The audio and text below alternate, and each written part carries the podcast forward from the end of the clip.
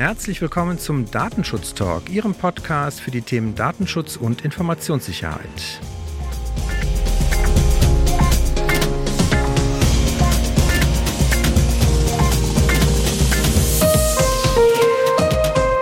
Mein Name ist Heiko Gossen und ich begrüße Sie heute wieder recht herzlich zu einer neuen Themenfolge.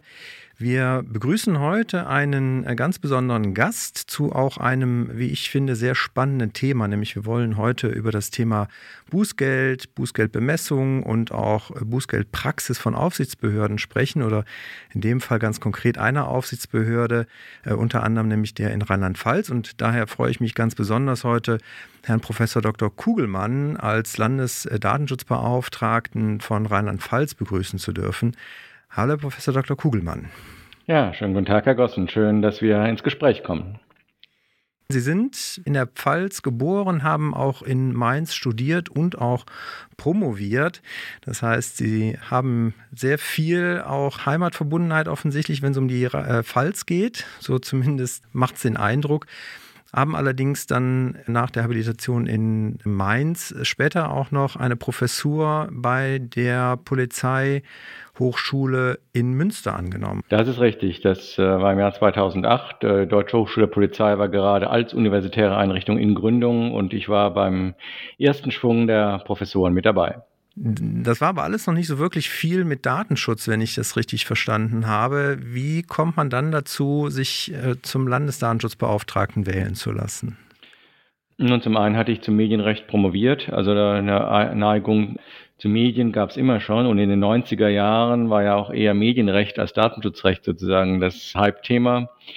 Dann ähm, habe ich äh, natürlich auch im Polizeirecht immer die Datenverarbeitungsseite betont. Also ich habe auch in meinem äh, Polizeirechtslehrbuch den Ansatz gewählt, äh, sozusagen polizeiliches Tätigwerden als Datenverarbeitung und äh, äh, zu ähm, beschreiben in vielen Teilen, wo das geht und glaube, dass dort eben auch im polizeilichen Umfeld da relevante Dinge sind und da ich auch europäische polizeiliche Zusammenarbeit in Münster gelehrt habe, also grenzüberschreitend, das geht ja auch mit Europol und ähnlichen Dingen auch alles über Daten, hatte ich darüber schon ähm, eine gewisse, einen gewissen Ansatz äh, thematisch und hinzu kommt, dass meine Habilitation zum Informationsfreiheitsrecht handelt äh, und ich bin ja auch Informationsfreiheitsbeauftragter in Rheinland-Pfalz. Also es gab mehrere Berührungspunkte, aber Hardcore-Datenschutz, das kam dann erst in der Tat 2015. Jetzt sind Sie auf acht Jahre gewählt in Rheinland-Pfalz. Ich muss gestehen, ich kenne das nicht für alle Bundesländer, aber es kommt mir relativ lang vor. Das ist im Vergleich mit anderen Bundesländern nicht unbedingt üblich, acht Jahre, oder? Es ist die längstmögliche Periode, also was jetzt äh, die ähm, Möglichkeit angeht, äh, drin zu bleiben, fünf, sechs oder acht Jahre. Es gibt noch ein, zwei andere Länder, die auch acht Jahre haben, andere haben fünf, andere sechs. Es geht ja ein bisschen darum, dass äh, man sozusagen über die Legislaturperioden überlappend im Amt ist, äh, damit man sozusagen nicht in die politische Szenerie zu sehr einbezogen wird. Also Neutralität, äh, auch parteipolitische Neutralität grundsätzlich muss ja gewährleistet sein. In der Tat, das sind acht Jahre äh, lang, aber äh, wie gesagt, nicht zu lang. Es schreckt zumindest anscheinend nicht ab, den Job dann anzunehmen. Ist ja auch ganz schön, wenn man eine gewisse Sicherheit hat, auch gestalten zu können über eine gewisse Periode. Ja, es ist in der Tat auch schon so, ähm, als ich jetzt hier ankam, bis äh, ich die Behörde so ein bisschen nach meinen Vorstellungen umgestaltet hatte, das dauert immer so ein klein bisschen und äh, das fiel dann ja auch in die Zeit rein, Vorbereitung auf die Datenschutzgrundverordnung. Also da war schon auch organisatorisch einiges zu tun, ähm, auch personell und ähm, da ist es ganz schön, wenn man sozusagen die Früchte des eigenen Tuns dann auch noch selber miterlebt. Das kann ich gut verstehen. Das ist dann bei kürzeren Perioden einem nicht unbedingt gegönnt. Jetzt vielleicht noch ein Hinweis, weil die Zuhörenden hören das vielleicht, auch wir nehmen online zwar auf, aber sie sind trotzdem gut zu verstehen, weil sie auch selber einen Podcast betreiben in ihrem Haus, also von daher technisch äh, auch gut equipped sind. Und sie betreiben seit einigen Jahren auch den Datenfunk-Podcast. Das war eine Initiative von einem Mitarbeiter, äh, der selber gerne Podcasts hört und gibt eine Reihe von Podcasts auch zum Datenschutz, wie wir gerade merken, aber bis dahin keinen von der Behörde. Äh, und äh, unser Ziel ist ja auch immer, möglichst an die Leute ranzukommen, unsere Sicht der Dinge so ein bisschen auch zu erläutern, kundzutun. Und wir haben Newsletter, und jetzt eben auch den Datenfunk-Podcast unregelmäßigen Abständen hatten zum Beispiel eine ganze Reihe mit der Verbraucherzentrale gemeinsam zur KI, aber auch zu aktuellen Themen immer mal wieder was. Also auch der Versuch, äh, im Rahmen unserer Öffentlichkeitsarbeit den Datenschutz so rüberkommen zu lassen, dass man ihn gut versteht und dass die Leute was mit anfangen können und vielleicht auch ein klein bisschen Spaß dabei haben, zuzuhören. Das hoffen wir natürlich, dass unsere Zuhörenden das hier auch haben. Und da sind wir auch ganz äh, optimistisch. Vor allen Dingen, wenn wir heute so ein, nennen es mal heißes Eisen anpacken, weil das Thema Bußgelder ist natürlich eins, was unsere Zuhörenden mit Sicherheit nicht aus der eigenen Praxis unbedingt kennen. Das ist äh, zumindest immer, hoffe ich sehr. weil die, die uns hören, beschäftigen sich ja offensichtlich schon ein bisschen mit dem Thema Datenschutz und dann äh, gehen wir auch mal davon aus, dass die ja ganz gut äh, schon in ihren Unternehmen das auch aufgestellt haben. Nichtsdestotrotz ist es natürlich etwas, was Unternehmen und auch Datenschützer in den Unternehmen immer so ein bisschen beschäftigt, auch mit einerseits der Sorge, dass das eigene Unternehmen vielleicht mal betroffen sein könnte. Gleichzeitig aber ist es halt auch immer das, wo man natürlich gegenüber der Geschäftsführung irgendwas zu erklären muss. Die wollen natürlich immer wissen, wie hoch ist denn das Bußgeldrisiko, worauf muss ich mich eventuell einstellen, wie wahrscheinlich ist das auch. Das ist immer so eine ganz beliebte Frage. Ne? Und das hat sich ja in den letzten Jahren mit der DSGVO auch deutlich verändert. Nicht nur, dass der Bußgeldrahmen durch die DSGVO jetzt sehr hoch quasi festgelegt wurde, dass er sein darf zumindest mal. Und gleichzeitig aber auch, und das glaube ich, äh, ist auch das, was die Aufsichtsbehörden unisono ja bestätigen, ist natürlich jetzt in den letzten zwei, drei Jahren, dass halt verstärkt auch auf die Durchsetzung geachtet wird. Und da ist das Bußgeld sicherlich auch eines der Mittel, die den Aufsichtsbehörden jetzt halt äh, da vielleicht auch etwas stärker zur Verfügung steht, also zumindest mal schärfer geworden ist durch halt die Rahmen, äh, die dort vorgegeben sind aus jetzt mal Ihrer Perspektive als Aufsichtsbehörde ist aber ja auch wahrscheinlich das Bußgeld nicht der erste Gedanke, der Ihnen kommt, wenn es um Verstöße oder Verbesserungsmöglichkeiten Unternehmen gibt. Könnten Sie vielleicht mal ganz kurz skizzieren, welche Sanktionsmöglichkeiten es neben den Bußgeldern noch für Ihre Behörde gibt? Zum einen ist es so, ich bin da ein bisschen hin und her gerissen mit den Bußgeldern, weil unser Ziel ist es ja eigentlich nicht Bußgelder zu verhängen, sondern dass der Datenschutz rund läuft. Also die liebsten Datenverarbeitungen sind natürlich die rechtmäßigen, völlig klar. Andererseits höre ich auch, auch teilweise von betrieblichen Datenschutzbeauftragten, dass die Aufmerksamkeit der Geschäftsleitung dann steigt, wenn halt mal irgendwie ein Bußgeld äh, beim Nachbarunternehmen verhängt wurde. Ähm, also diese Präventivwirkung des Bußgeldes äh, ist wohl in der Tat da und sie ist wichtig und deshalb zögern wir da auch nicht, entsprechende Bußgelder zu verhängen. Aber es kommt eben in der Tat ähm, darauf an, wie sich der Verstoß darstellt. Wir in Rheinland-Pfalz haben ein starkes Augenmerk auch auf das Instrument der Verwarnung. Eine Verwarnung ist ja so eine gelbe Karte, also die Feststellung in der Vergangenheit hast du was Rechtswidriges gemacht und wir sprechen das dann aus. Der Option schildere auch bitte, wie du diesen Verstoß künftig nicht mehr begehen wirst, welche Maßnahmen zum Beispiel Schulungen der Mitarbeiterinnen und Mitarbeiter, andere technische Infrastruktur du vorgenommen hast, um diesen Verstoß auszuräumen. Die Verwarnung ist sozusagen das, das mildeste Mittel, das uns insoweit zur Verfügung steht, können dann ähm, darüber hinaus Anordnungen treffen. Das wird oftmals ein bisschen unterschätzt, weil äh, wenn unsere Anordnung ist, ändere dein Löschkonzept auch technisch. Das kann also auch sehr viel teurer werden für ein Unternehmen als äh, manches Bußgeld.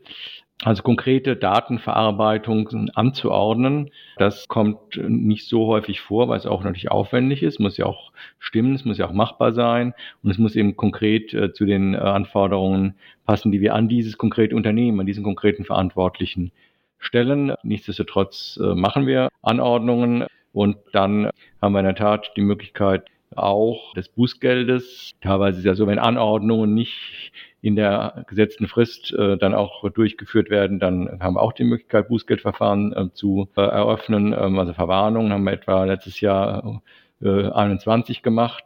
Anordnungen ähm, keine. Im Jahr vorher hatten wir fünf. Also Sie sehen das in, in Rheinland-Pfalz jetzt nicht so hohe Zahlen. Bußgeldverfahren hatten wir in der Tat ein paar mehr, aber auch da hält sich in Grenzen ähm, mit Jahr 2020 11, im Jahr 2021 10. Das äh, sind mit anderen Worten auch für uns schon Ultima Ratio Dinge, wo wir in der Tat dann sehen, hier ähm, wird nicht dem entsprochen, was wir machen wollen. Ein Mittel, das in der DSGVO gar nicht drin ist, was wir aber häufiger mal auch anwenden, ist äh, Zwangsgeld. Das ist äh, die Situation reines Verwaltungsverfahrensrecht. Also regelmäßig ist es so, wir stellen Informationsersuchen. Also lieber Verantwortlicher, äh, wir haben eine Beschwerde, die sagt, du hast das und das schlecht gemacht, bitte antworte und wir kriegen keine Antwort. Und dann können wir ein Zwangsgeld androhen, wenn du nicht zügig antwortest, musst du zahlen. Und tatsächlich passiert es, dass welche nicht, äh, nicht antworten dann zahlen müssen. Also auch dieses Zwangsgeldverfahren äh, nach Verfahrensrecht spielt eine Rolle und Sie sehen darin auch schon, das ist für uns durchaus eine Mischgeschichte. Wir haben die Mittel, die Instrumente, die Maßnahmen der DSGVO, aber wir haben das innerstaatliche Verfahrensrecht, im Verwaltungsverfahren halt, wenn es Verwarnung, Anordnungen betrifft, ja, Zwangsgelder äh, und im Ordnungswidrigkeitenrecht, auch innerstaatliches Recht, wenn es die Bußgelder betrifft. Insoweit sind da eben auch noch die innerstaatlichen Dinge, die, die zusätzlich eine Rolle spielen. Jetzt sagten Sie, in 20 2021 waren es 10 Bußgelder, in 2020 11. Ich hatte in Ihrem Tätigkeitsbericht zu 2020 auch gesehen, in 2019 waren es sogar noch ein paar mehr, da hatten Sie sogar 19 Bußgeldverfahren. Also tendenziell sieht es so aus, als ob es ein bisschen zurückgeht. Ist das eine Beobachtung, die sich äh, auch bei Ihnen so einstellt, zu sagen, dadurch, dass die Unternehmen jetzt mittlerweile einfach ein bisschen besser geworden sind und auch konsequenter werden, wenn man sich mit der Aufsichtsbehörde beschäftigt, dann auch die Sachen umzusetzen, die sie anordnen? Oder ist es einfach nur der Menge der äh, Arbeit geschuldet, dass sie nicht dazu kommen, mehr Verfahren einzuleiten? Man muss sehen, äh, die Bußgelder sind ja sehr unterschiedlich. Wir haben also zum Beispiel eine Reihe von Bußgeldern, vierstellige Beträge, äh, wo es um Einzelpersonen geht, also gar nicht Unternehmen. Beispiel Dashcams, Sie kennen die Rechtsprechung, ist rechtswidrig. Also wir müssen, wenn uns das zu Ohren kommt, äh, dagegen vorgehen, auch wenn die Bilder teilweise in der verwertet werden können nach BGH-Rechtsprechung, was ein bisschen widersprüchlich ist und die Verantwortlichen auch nicht so richtig verstehen. Aber da haben wir ein paar Fälle, wir haben ein paar wenige Fälle auch von Polizeibediensteten, die jenseits äh, ihrer Zuständigkeit und ihrer Befugnis Protokoll äh, Zugang zu, zu Daten nehmen, äh, zu privaten Zwecken. Also, und da ist ja manchmal so ein Schwung. Ne? Das heißt also, äh, ich sehe keine große Entwicklung, weder in die eine noch in die andere Richtung. Wir haben 2019 ernsthaft angefangen, äh, Bußgelder zu verhängen.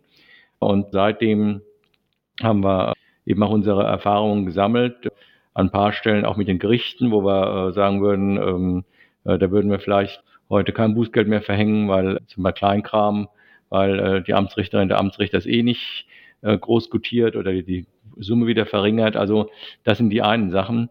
Die Probleme, die uns hier eher interessieren, also auf der Ebene ähm, wirklich der Unternehmen, da sehe ich eigentlich keine Entwicklung in die eine oder andere Richtung, sondern das bewegt sich auf äh, dem normalen, ziemlich niedrigen Niveau von der Quantität her, weil man sehen muss, dass wir halt viele äh, Dinge mit Unternehmen in Kontakt mit dem betrieblichen Datenschutzbeauftragten auch schon so erledigen können äh, und ähm, dann gar nicht in das Verfahren rein müssen.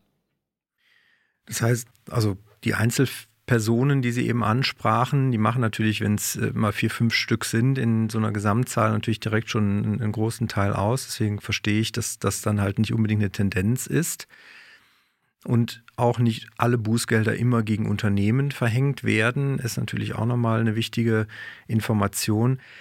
Wenn Sie jetzt so ein Bußgeldverfahren haben bei einem Unternehmen, dann wird wahrscheinlich auch nicht direkt am Anfang, wenn der Sachverhalt bei Ihnen auf den Tisch kommt, direkt die Entscheidung wahrscheinlich fallen, dass es sich um dann Bußgeld äh, am Ende wahrscheinlich handeln wird, sondern da ist ja ein Weg dahin. Also Sie haben ja eben schon aufgezeigt, es gibt ja verschiedene Möglichkeiten der Sanktionierung, die Sie haben.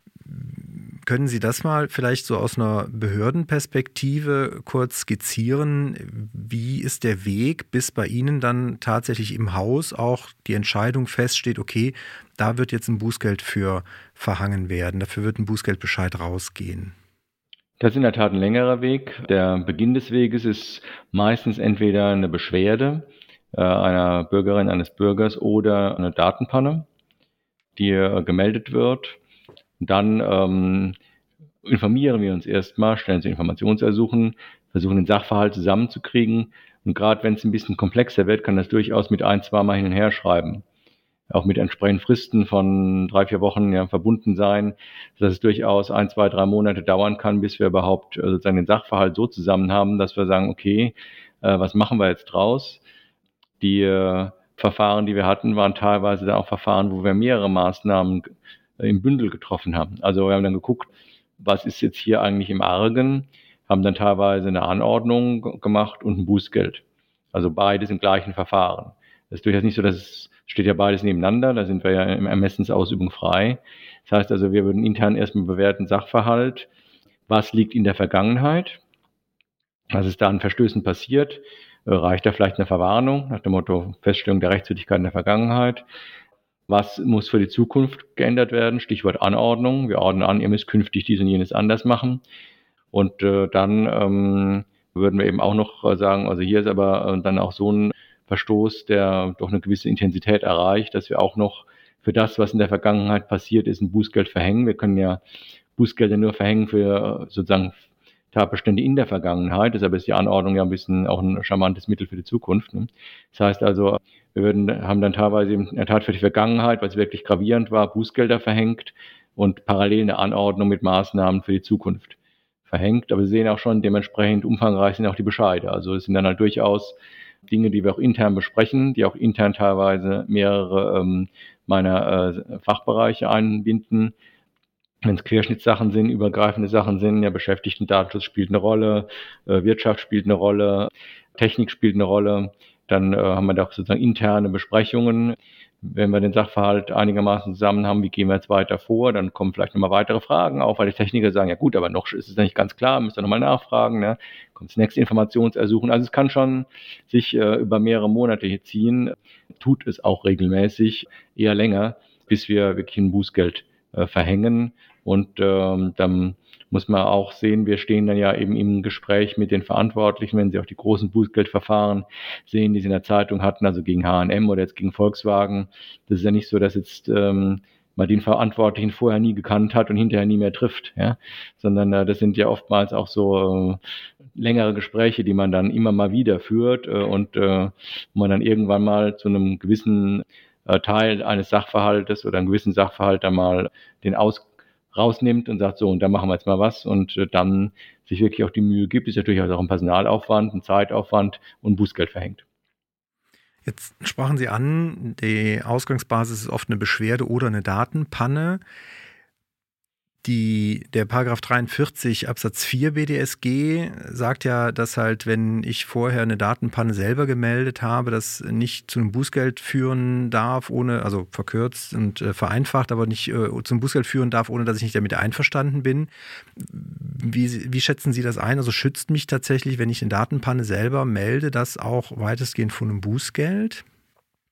Soweit ich das melde, ja. Aber das ist oftmals eben der Anfang unserer Untersuchung. Und wenn da noch weitere Sachen rauskommen, die nicht in der Meldung drin sind, dann äh, würden wir daran Bußgeld anknüpfen können. Und das äh, ist in der Tat dann auch schon äh, so, so passiert, ähm, äh, wo dann eben ähm, bei einer Datenpanne äh, Leute benachrichtigt wurden. Also war eine schwere Datenpanne, Artikel 34, ja, äh, schweres, hohes Risiko.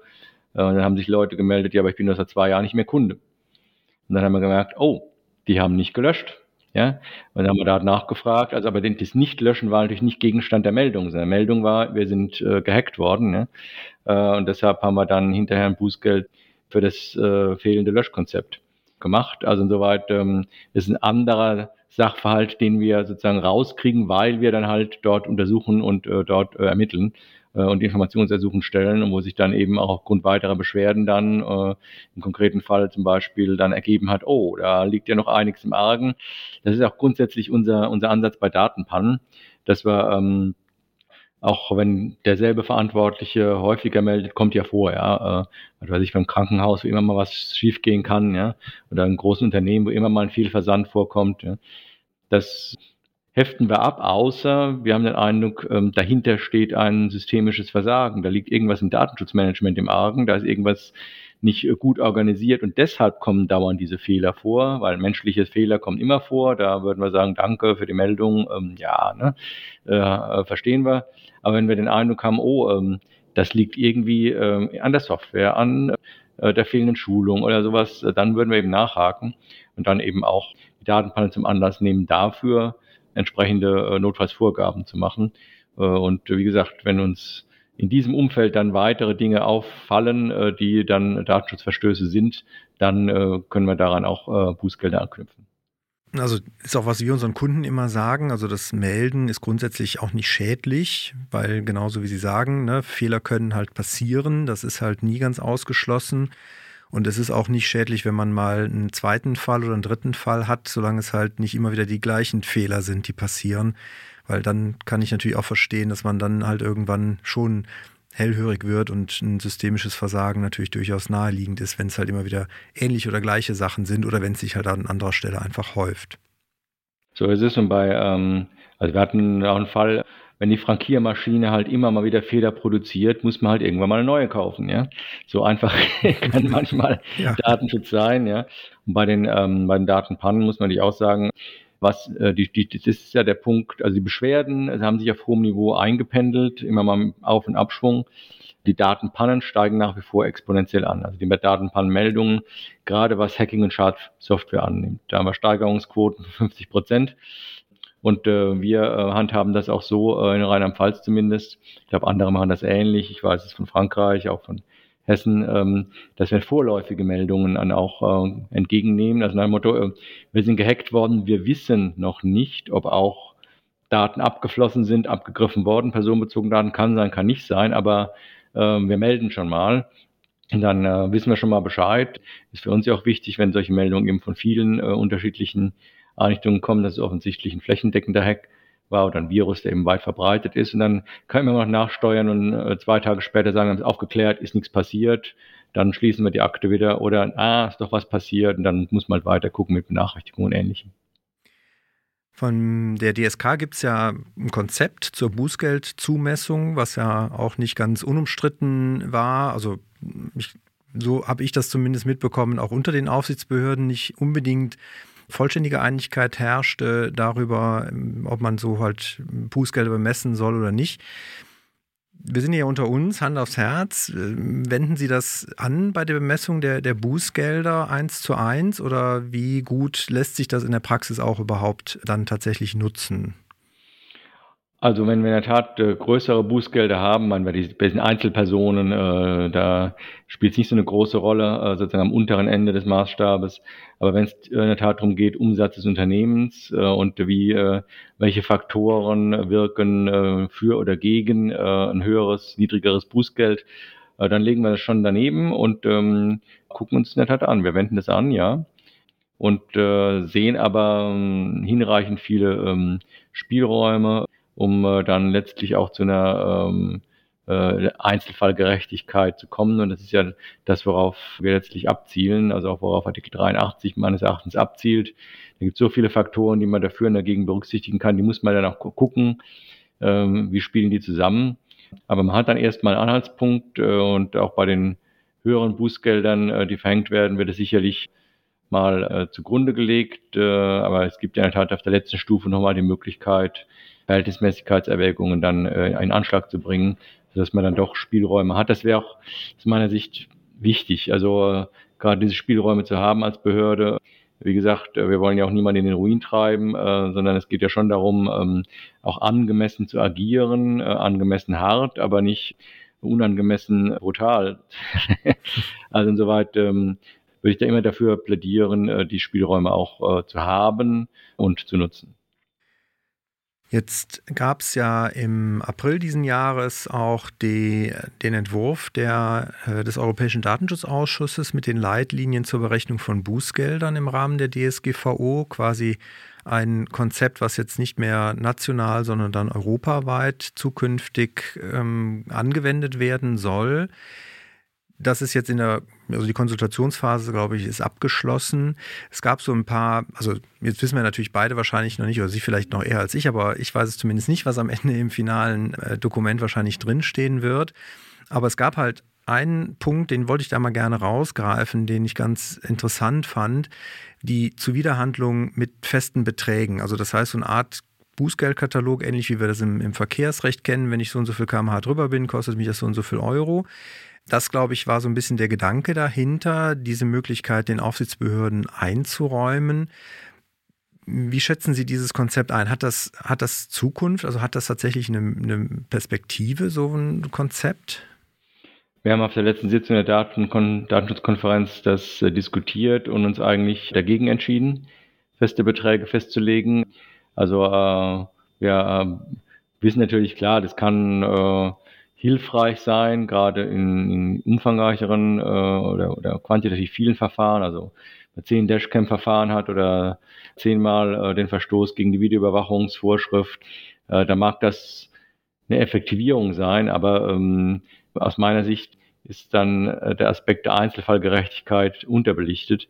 Deshalb haben die ähm, Kollegen und Kolleginnen äh, sich dann letztlich mehrheitlich äh, dafür ausgesprochen, äh, keine festen Beträge ähm, festzulegen, äh, um genau eben diese Spielräume ein bisschen auch äh, weiter ausüben zu können. Jetzt ist in dem Konzept des EDPB oder des äh, Europäischen Datenschutzausschusses ja ein bisschen schon auch das ein oder andere aus dem äh, DSK-Konzept wiederzufinden. Ich versuche das mal in meinen Worten vielleicht kurz zusammenzufassen, wie so die Logik äh, funktioniert und Sie sagen mir nachher, ob ich das richtig verstanden habe. Also das heißt, ich gehe eigentlich erstmal hin und ermittle sozusagen den Maximalrahmen für mein Bußgeld. Wenn ich jetzt feststelle, ich habe hier einen Verstoß, den ich mit einem Bußgeld be bemessen möchte und kann dann aber anhand von verschiedenen Kriterien, wie zum Beispiel dem Umsatz des Unternehmens, hier nochmal in bestimmte Prozentbeträge abrutschen. Also bei ganz kleinen Unternehmen bewegt sich das dann irgendwo zwischen 0,2 und bis hin zu großen Unternehmen bis zu 50 Prozent des Umsatzes. Und dann kommt auch nochmal die Schwere des Verstoßes hinzu, auch nochmal in drei Stufen zwischen 10 und 20 und 20 bis 100 Prozent. Und danach würde sich dann sozusagen nachher ein Bußgeld auch wiederum ermitteln lassen, auch mit wahrscheinlich ähnlichen Spielräumen, die Sie eben auch schon für das DSK-Konzept angesprochen haben. Erstmal die Frage, ist es soweit auch grob richtig zusammengefasst und wie würden Sie da die Perspektive einschätzen auf europäischer Ebene? In der Tat hat sich dieses äh, Konzept äh, an dem Deutschen orientiert, äh, auch an dem Französischen. Die französischen Kollegen hatten auch so ein Raster entwickelt, das, was vorgeworfen wird. Die Kritik setzt ja daran an, dass ähm, hier der Umsatz zugrunde gelegt wird. Also nicht der Gewinn, sondern der Umsatz. Und der Umsatz kann ja hoch sein, der Gewinn niedrig. Aber ähm, wie Sie es zu Recht gesagt haben, dass der Umsatz ist ja erstmal der Ausgangspunkt. Das heißt, wir müssen ja gucken, äh, wenn äh, die Grundverordnung eben sagt, äh, bis zu äh, 10 Millionen oder 20 Millionen, je nach Verstoß, äh, muss man gucken, wo setzt man denn an. Ähm, es soll eben wehtun, aber ähm, nicht existenzvernichtend sein.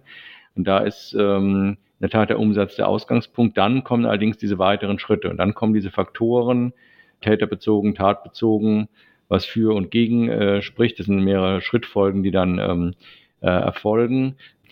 Bei dem deutschen Konzept war ja aus meiner Sicht ein bisschen die Problematik, äh, dass es bei ganz kleinen und ganz großen Beträgen äh, nicht passgenau genug, genug ist. Also in der Mitte, das klappt eigentlich ganz gut, da mal äh, eine Summe rauszukriegen. Aber bei äh, kleinen, also Stichwort Einzelpersonen oder großen, Stichwort äh, amerikanischen Megaunternehmen, da ähm, muss, hätte es vielleicht nicht so ganz gepasst. Äh, das ist jetzt auf europäischer Ebene versucht worden, auszubessern, anzugleichen, äh, zu optimieren. Und ähm, meine eigentlich, dass das äh, einigermaßen gelungen ist, weil letztlich in der Tat die letzte Stufe ist dann auch wieder Verhältnismäßigkeit. Klar, wir treffen, ähm, üben eine Ermessen aus, treffen eine Entscheidung, machen einen Verwaltungsakt, dann eben nach deutschem oder irischem oder luxemburgischem oder französischem Recht. Ja. Da kommt der belastende Bescheid dann an den Verantwortlichen. Und äh, da muss natürlich das Ganze verhältnismäßig sein. Also da ist in der Tat dann nochmal diese Spielraumkomponente mit drin. Vom Verfahren her, also jetzt von dem äh, Verabschiedungsverfahren innerhalb des Europäischen Datenschutzausschusses, wie ist da die Perspektive? Also wann gehen Sie davon aus, wird es da eine fertige Guideline geben, die dann auch für die Mitgliedstaaten und die Aufsichtsbehörden dort dann als verbindliche Maßgabe existieren wird? Also ähm, es ist ja so, ähm, es gibt ja drei Stufen. Das eine ist ja, einen Entwurf zu haben. Das zweite ist, eine Entscheidung zu treffen über ein Bußgeldkonzept. Dann äh, kommt äh, gegebenenfalls eine Konsultation. Das heißt aber, das Konzept gilt schon. Das ist schon da. Die Konsultation dient ja dann dazu, ähm, das wollen wir verstärkt auch jetzt auf deutscher Ebene häufiger mal so machen. Das Konzept, äh, die Konsultation dient ja dazu, das Konzept vielleicht noch zu verbessern, äh, dass Akteure sagen können, hier, das und das habt ihr nicht genügend berücksichtigt oder das und das muss noch verstärkt eingebaut werden. Und dann kommt eben äh, eine Version 2.0. Aber ähm, die Version 1.0 ist im Prinzip schon diejenige, die erstmal äh, verabschiedet wurde. Äh, und soweit äh, hier ist äh, meiner Meinung nach auch so, dass der Europäische Datenschutzausschuss dieses Konzept äh, so erstmal gebilligt hat und gesagt, so, jetzt gehen wir in die Konsultation nochmal rein, um äh, nach Ende der Konsultation seine zweite Version äh, des Konzeptes ähm, äh, zu äh, verabschieden. Das denke ich mal, ich glaube, die Konsultationsfrist ist bald rum, also wird dieses Jahr sicherlich noch der Fall sein. Vielen Dank. Es war mir tatsächlich so noch nicht bewusst, dass äh, das quasi erst nach der Verabschiedung dann in die Konsultation geht. Von daher auch wieder was gelernt. Sehr gut. Sie haben jetzt eben schon so ein bisschen den Umsatz als eine Kritik, äh, die natürlich häufig von der Wirtschaft angebracht wird, äh, genannt. Ein zweiter Punkt, und ich glaube, das ist auch einer, der schon früh, auch in früheren Unterlagen immer wieder von den äh, Aufsichtsbehörden, auch auf europäischer Ebene des EDPB entsprechend äh, herangezogen wurde, ist halt dieser Unternehmensbegriff. Also das heißt, dass Bußgelder sich dann immer am Umsatz des gesamten Konzerns orientieren sollten oder zumindest mal können. Das ist natürlich etwas, was an manchen Stellen aus meiner Perspektive durchaus nachvollziehbar ist, nämlich dann immer, wenn ich einen Konzernbezug auch bei der Verarbeitung habe. Aber ich natürlich auch an manchen Stellen echt Bauchschmerzen damit habe, wenn ich halt sehe, es gibt halt einen großen Konzern, der hat halt in jedem Mitgliedstaat äh, vielleicht ein Tochterunternehmen, was aber relativ selbstständig agiert, eigene Kundenbeziehungen hält und wo vielleicht gar nicht der Konzernbezug in der Verarbeitung selber immer gegeben ist. Gibt es da auch Abstimmungen oder, oder auch ähm, Dinge, wo man die Unternehmen vielleicht auch ein bisschen beruhigen kann, dass sozusagen dieser Konzernbezug beim Umsatz nicht immer gezogen werden muss? Oder ist das quasi so ein Mantra, wo man sagt, da kommt man dann als Aufsichtsbehörde auch nicht mehr drum rum, diesen zugrunde zu legen? Die Aufsichtsbehörden sind eigentlich einhellig der Auffassung, ähm, dass wir uns hier am funktionalen Unternehmensbegriff orientieren. Der ist ja vom Europäischen Gerichtshof im Wettbewerbsrecht entwickelt worden. Äh, und ähm, wir haben ja ein paar Punkte, wo wir so ein bisschen auch das Instrumentarium, das Besteck sozusagen des, äh, des Wettbewerbs- und Kartellrechts uns äh, zum Vorbild nehmen, weil da gibt es ja schon länger auch entsprechend äh, hohe, hohe Bußgelder und entsprechende Berechnungen. Übrigens, bevor wir unser Bußgeldkonzept entwickelt haben, auch Rücksprache mit dem äh, Bundeskartellamt gehabt, hatten einen gemeinsamen Workshop, äh, macht, macht ihr das, ihr habt mehr Erfahrung, ja. Jetzt also von 2018, ja. Das ist äh, durchaus also eine gewisse Parallele. Verstoß gegen den freien Wettbewerb in der Europäischen Union ist ja auch ein europäisiertes äh, äh, Rechtsgebiet. Deshalb vertreten wir äh, einhellig, dass äh, der funktionale Unternehmensbegriff, ich glaube 101, 102 AEUV, äh, eben auch hier gilt, wenn es um äh, solche Verstöße geht, weil die Interessenlage aus unserer Sicht parallel ist. Die Interessenlage ist im Wettbewerbsrecht eben, äh, wir wollen nicht irgendwie eine Ausgründung machen, die dann äh, den Wettbewerb an anderer Stelle sprengt. Im Datenschutzrecht, wir wollen nicht eine Ausgründung haben, die dann irgendwie, weil sie pleite ist, alle Bußgelder bei Null bezahlt äh, und der eigentliche Konzern kann sich dem entziehen und ungestraft bleiben und ohne Wirkung des Bußgeldes weitermachen. Also ich überspitze jetzt ein bisschen, um den Sinn der, der Regelung aus unserer Sicht zu verdeutlichen. Deshalb ähm, nein, äh, dann, dem kann man sich nicht entziehen. Die Aufsichtsbehörden ähm, legen diesen funktionalen Unternehmensbegriff an. Letztlich müssen sie auch sehen, woher sollen wir es wissen? Also die, die Organisation der Unternehmen mag sehr vielfältig sein, auch sehr komplex sein. Ja? Das heißt also, ähm, da äh, muss man, sag mal so, kann man vielleicht äh, sagen, das gehört gar nicht zu uns. Äh, also nach funktionalem Unternehmensbegriff ist das gar nicht dabei. Das mag sein, das kann man dann, wenn man das als Unternehmen belegen kann, vielleicht machen. Aber grundsätzlich ist es schon so, dass wir äh, sagen, nee, also alle ähm, Teile unter dem Unternehmensdach werden zusammengezählt, werden zusammengenommen äh, und dann ähm, kann man natürlich sozusagen auf der Verhältnismäßigkeitsstufe nochmal sagen, na gut, aber das tolle Werk in Frankreich hat nie was Böses gemacht, aber das schreckliche Werk in äh, Hessen oder Brandenburg ganz schlimme Dinge. Nur, was heißt das für uns? wenn die zentrale Unternehmen, wir reden von grenzüberschreitenden Unternehmen.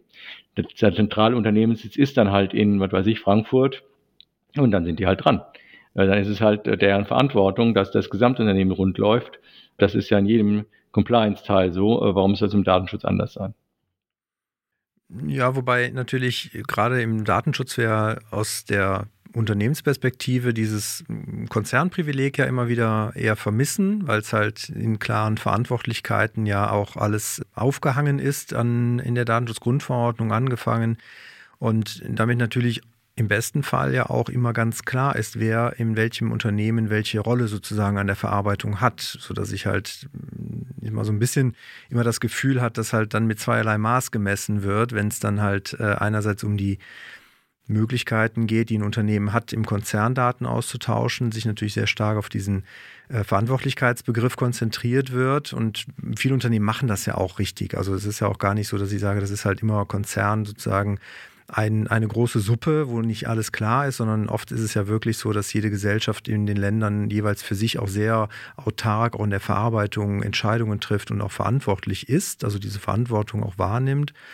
Ein bisschen aber halt, wie gesagt, dann immer so dieses Damoklesschwert des Konzernumsatzes über dem Unternehmen schwebt, weil man halt am Ende, wenn man mal einen Fehler macht, gleichermaßen das Geld der anderen mit verzockt, um es mal so ein bisschen auch überspitzt darzustellen. Ne?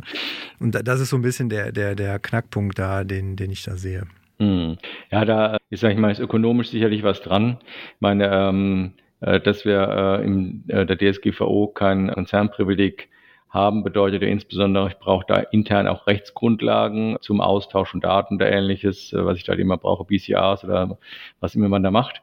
Das ist äh, auf der einen Seite klar. Andererseits äh, ist ja die Frage, wer legt denn die Verantwortlichkeiten fest im Gesamtkonzern? Sind die wirklich alle so selbstständig, dass sie sagen können, nö, da bin ich jetzt mal gerade nicht verantwortlich, da muss ich einen Vertrag schließen? Oder gibt es nicht dann doch irgendwie eine zentrale Konzernspitze, die dann halt für die Konzernstruktur auch verantwortlich ist und damit auch, wer welche datenschutzrechtliche Verantwortlichkeit im Konzern hat. Das ist ja auch so ein bisschen vielleicht die ja, die, äh, die Richtung, in die es da geht, dass man sich äh, eben drum kümmern muss und eben sozusagen nicht irgendeinen Konzernteil ein bisschen vernachlässigen kann und sagen, naja, äh, nicht so wichtig, der wird eh nicht entdeckt, weil dessen Umsatz zählt dann halt im Zweifel dazu. Aber, aber klar, das ist jetzt natürlich die Gegensicht, der Dinge, völlig, völlig klar, dass wir da unterschiedliche Auffassungen sind. Ähm, letztlich geht es uns ja drum, wir reden ja hier ähm, konkret über die Höhe von Bußgeldern, dass diese ähm, wirksam sind äh, und auch abschreckend. Äh, und ähm, das sind sie aus unserer Sicht halt dann, wenn äh, der Gesamtkonzern dann sozusagen in die Verantwortung genommen wird und für alle klar ist, wir müssen unseren Laden so organisieren, dass es rund läuft und da müssen wir auf alle unsere Bestandteile aufpassen. Das äh, begründet dann die Wirksamkeit und die Abschreckungswirkung. Und wir haben es ja zu Beginn gesagt, ist ja manchmal ein bisschen äh, ja, halt menschlich, äh, auch Geschäftsführerinnen und Geschäftsführer sind Menschen, ja. Wenn es dann halt den Gesamtkonzern getroffen hat, dann äh, überlegt man sich als Nachbarkonzern, hm, da muss ich vielleicht doch nochmal einen Blick auf mein Datenschutzmanagement werfen, äh, damit mich das insgesamt nicht trifft. Und dann habe ich halt genau diese Abschreckungswirkung als Behörde, die ich haben will. Das haben Sie völlig richtig erkannt. Das funktioniert immer sehr gut. Also da ist dann man immer direkt ein bisschen wacher, wenn, wenn sozusagen den Wettbewerber getroffen hat. Ja. Genau, man ist ja froh, dass er eigentlich selber getroffen hat und äh, guckt dann, welche Leichen man noch im Keller hat. Und äh, äh, das ist ja für uns auch genau der Effekt. Meine, ähm, wir äh, bauen ja auch darauf. Also wir haben auch ähm, bei dem einen oder anderen Bußgeld, auch höheren Bußgeld, das wir verhängt haben, schon gehört, in dem Sektor ist dann halt bei der nächsten Tagung, beim nächsten Treffen der Konzernlenker oder der Verantwortlichen, war das halt auf der Tagesordnung nach dem Motto im Bereich äh, X, äh, Wirtschaftsbereich X hat jetzt den und den getroffen. Berichtet ihr mal, wie war das denn? Und dann gucken die anderen halt vielleicht dann doch nochmal. Ja, wir haben einen ein Krankenhaus ähm, mit einem Bußgeld belegt und äh, da war natürlich schon unser, äh, unser Gedanke, dass dann alle Krankenhäuser in Rheinland-Pfalz äh, vielleicht mal verstärkt gucken, äh, oh, wenn das die getroffen hat, äh, wie ist es denn bei mir so? Äh, und bei der nächsten Sitzung der Krankenhausgesellschaft das vielleicht mal auf der Tagesordnung steht. Also sind in der Tat diese Effekte, die man dann eben mit einem Bußgeld dann halt doch am ehesten erreicht, weshalb dieses Instrument letztlich äh, unverzichtbar ist, auch wenn es einen Haufen Arbeit macht. Aber das ist auch einer der Punkte, die ich auch immer äh, versuche zu betonen. Es ist halt, das Bußgeld als solches ist natürlich immer für das Unternehmen, das es trifft, schmerzhaft. Es ist aber für alle Unternehmen, gerade wenn es dann halt auch größere sind, die in die Öffentlichkeit gehen und wo auch ein bisschen über die Details quasi man erfährt, immer auch ein Stück Lehrstück für andere Unternehmen, auch nochmal zu gucken und auch die eigenen Einschätzungen zu reflektieren. Und oft ist es ja auch so, dass es einfach Dinge sind, die einfach ja schon immer so waren, die jetzt mal irgendwo plötzlich aufgefallen sind. Ich erinnere mich da an den Fall 1 und 1 zum Beispiel, da haben wir auch mit dem Gerd Geparski hier eine Folge zu gemacht, wo er nochmal sehr detailliert beschrieben hat, dass halt ein Verfahren jetzt zu einem Bußgeldverfahren, also dass ein Verfahren, wie man die Kundenauthentifizierung an der Hotline gemacht hat, zu einem Bußgeld geführt hat, was halt in der gesamten Branche relativ ähnlich war und was natürlich dann sozusagen alle ein bisschen wachrüttelt, auch da nochmal wieder hinzugucken, weil es halt bisher einfach nicht so kritisch gesehen wurde. Und das führt halt letztendlich dann genau zu diesem Effekt, den Sie auch angesprochen haben. Hm, ja, also eins und eins sitzt der Montabaur, ist also, wenn es nicht gerade Telekommunikation macht, was der BFDI macht, auch in meinem Zuständigkeitsbereich. Äh, und ähm, gerade wenn man so große Player hat, die mit vielen Daten umgehen, ja, dann gibt es vielleicht die eine oder anderen üblichen Praktiken, die vielleicht äh, nach neuerer, äh, äh, neueren Maßstäben nicht mehr so ganz in Ordnung sind. Ähm, Sie sprechen aber an auch einen Punkt an, der ein bisschen für uns schwierig ist als Behörden. Also nach dem Motto, wenn der Öffentlichkeit dann über die Einzelheiten informiert wird, das machen wir halt manchmal nicht, weil wir ähm, äh, als äh, Behörde natürlich auch nicht in Wettbewerb eingreifen dürfen. Das heißt also ohne Zustimmung äh, des Verantwortlichen dann sozusagen kein Blame and Shame machen äh, wollen ähm, und dürfen. Das ist äh, äh, deshalb eben auch durchaus so, dass das ein oder andere Bußgeld vielleicht gar nicht so bekannt wird, wo dann irgendwann ein Tätigkeitsbericht von irgendeiner Behörde irgendwie äh, Geld auftaucht, man denkt, huch, habe ich nie was drüber gelesen, weil wir natürlich jetzt nicht die Pressemitteilung notwendig machen. Äh, wir haben gerade äh, das Unternehmen X mit so und so viel aus den Gründen erstens, zweitens, drittens was andererseits den Lerneffekt erschwert. Deshalb freue ich mich halt dann, wenn sozusagen, wenn die Unternehmen sagen, ja, so ähm, ist in Ordnung, könnt ihr darüber berichten oder eben, wenn die Unternehmen selber sozusagen untereinander sich da austauschen, weil ähm, ja, das ist für mich ja schon ein zentraler Effekt, diese Abschreckung oder vornehm ausgedrückter Lerneffekt, ja, äh, dass man in der Tat halt guckt, ob äh, man ähnliche Dinge, die jetzt gerade äh, anderswo aufgefallen sind, selber auch in der, auf der Agenda hat. Das sehen aber auch einige von Ihren Kollegen etwas anders, die schon auch den Abschreckungseffekt durch die Veröffentlichung ein Stück weit auch, auch erzwingen, dann zumindest so meine Wahrnehmung. Ja, äh, sag mal so, ähm, wenn wir größere Bußgelder verhängen, sind das oftmals Pakete äh, an Maßnahmen, auch an äh, Maßnahmen, äh, die ähm, die Öffentlichkeitsarbeit mit beinhalten. Das heißt, wir sprechen dann darüber, was konkret gemacht wird. Das sind oftmals auch Bußgelder, gegen die gerichtlich dann nicht vorgegangen wird. Äh, und äh, in diesem Abredepaket kann dann durchaus auch drin sein, dass man eine, äh, eine Öffentlichkeitsarbeit mit dem Bußgeld auch macht. Abschließend vielleicht noch die Frage, wie sehen, so die, wie sehen Sie so die Perspektive? Also einerseits, was die Bußgeldrahmen angeht, also werden die jetzt mit solchen Konzepten wie auch vom EDPB eventuell zukünftig anders ausfallen? Und wie wird auch sozusagen die Bußgeldmenge sich in Zukunft entwickeln? Also werden wir sozusagen eher noch mehr Bußgeldverfahren sehen oder eher weniger, weil die Unternehmen einfach verstanden haben, dass es wichtiger ist, jetzt auch was zu tun und deswegen es auch zu weniger Verstößen kommt, die bußgeldfähig sind? Ich würde da auf äh, zwei Ebenen unterscheiden. Zum einen die, ich sag mal, ähm, kleinen und mittleren Unternehmen. Da ähm, denke ich, wird sich auf gleichem Niveau weiter bewegen. Ähm, äh, einfach auch wenn die gutwillig sind, äh, ist es ja immer so, äh, je mehr man digitalisiert, je mehr man neue Verfahren anwendet, neue Infrastrukturen implementiert, desto mehr Fehlerquellen tun sich dann eben auch auf, die man vorher nicht absehen kann. Also ich glaube in der Tat, die ähm, wünschenswerte Digitalisierung, von die wir alle begrüßen, äh, führt eben auch dazu, dass man ähm, äh, mehr personenbezogene Daten äh, an anderer Stelle anders verarbeitet und dann noch KI einsetzt. Und also ich glaube schon, dass da noch einiges kommt, aber das wird sich vielleicht auf einigermaßen hohem Niveau ähm, einpendeln. Was anderes vielleicht noch bei den ganz großen, also grenzüberschreitenden Unternehmen. Da sind wir ja gerade im Europäischen Datenschutzausschuss auch dabei, etwa die Zuständigkeitsfelder unserer irischen äh, und luxemburgischen Kollegen auch ein bisschen zu begleiten. Also auch da ähm, ist es ja so, dass man ähm, die Verfahren, die dort laufen, ähm, etwa in Irland gegen äh, Meta, Facebook zum Beispiel äh, oder gegen Google, ja, dass man dort auch guckt, wenn dort Bußgelder verhängt werden, ob die Höhe stimmt. Und da hat sicherlich das Bußgeld, der Bußgeldrahmen des ETSA einen gewissen Einfluss, wo man nochmal eine stärkere Argumentation hat, wenn zum Beispiel ein Einspruch erhoben wird von der Behörde, sagt also, da hat die Behörde in, ähm, in Irland vielleicht zu geringen Rahmen, den Rahmen nicht hinreichend ausgeschöpft und zu geringe Höhe angesetzt. Und da kann man da durchaus nochmal nachlegen und äh, da äh, gibt es ja auch gerade aktuelle Beispiele für. Herr Professor Dr. Kugelmann, ganz herzlichen Dank. Ich fand das sehr informativ, sehr aufschlussreich nochmal, auch Ihre Einschätzung zu verschiedenen Punkten zu hören. Von daher ganz, ganz herzlichen Dank. Wir werden in den Show Notes natürlich auch nochmal einen Link zum Datenfunk-Podcast aufnehmen, damit Zuhörende, die den noch nicht kennen, auch da mal reinhören kann. Ich fand den ganz interessant, weil auch natürlich die behördlichen Aspekte, also Sie sind ja auch zuständige Aufsichtsbehörde für die Behörden in Rheinland-Pfalz, da ja natürlich auch behandelt wird. Also von daher sicherlich auch für den einen oder anderen, der mit Behörden Datenschutz mehr zu tun hat, ganz interessant, weil das ist so ein Thema, was bei uns immer ein bisschen zu kurz kommt, da wir sehr wenig mit Behörden Datenschutz zu tun haben. Und wir werden natürlich auch in den Shownotes die Guidelines, die Leitlinien nochmal verlinken, sodass man da auch nochmal nachschauen kann. Ganz herzlichen Dank für Ihre Zeit und Ihren Input.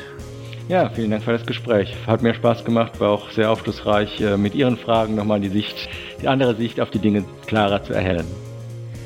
In diesem Sinne, unseren Zuhörenden wünschen wir natürlich einen schönen Resttag, freuen uns, wenn Sie demnächst wieder einschalten und äh, ja, bleiben Sie uns gewogen. Auf bald.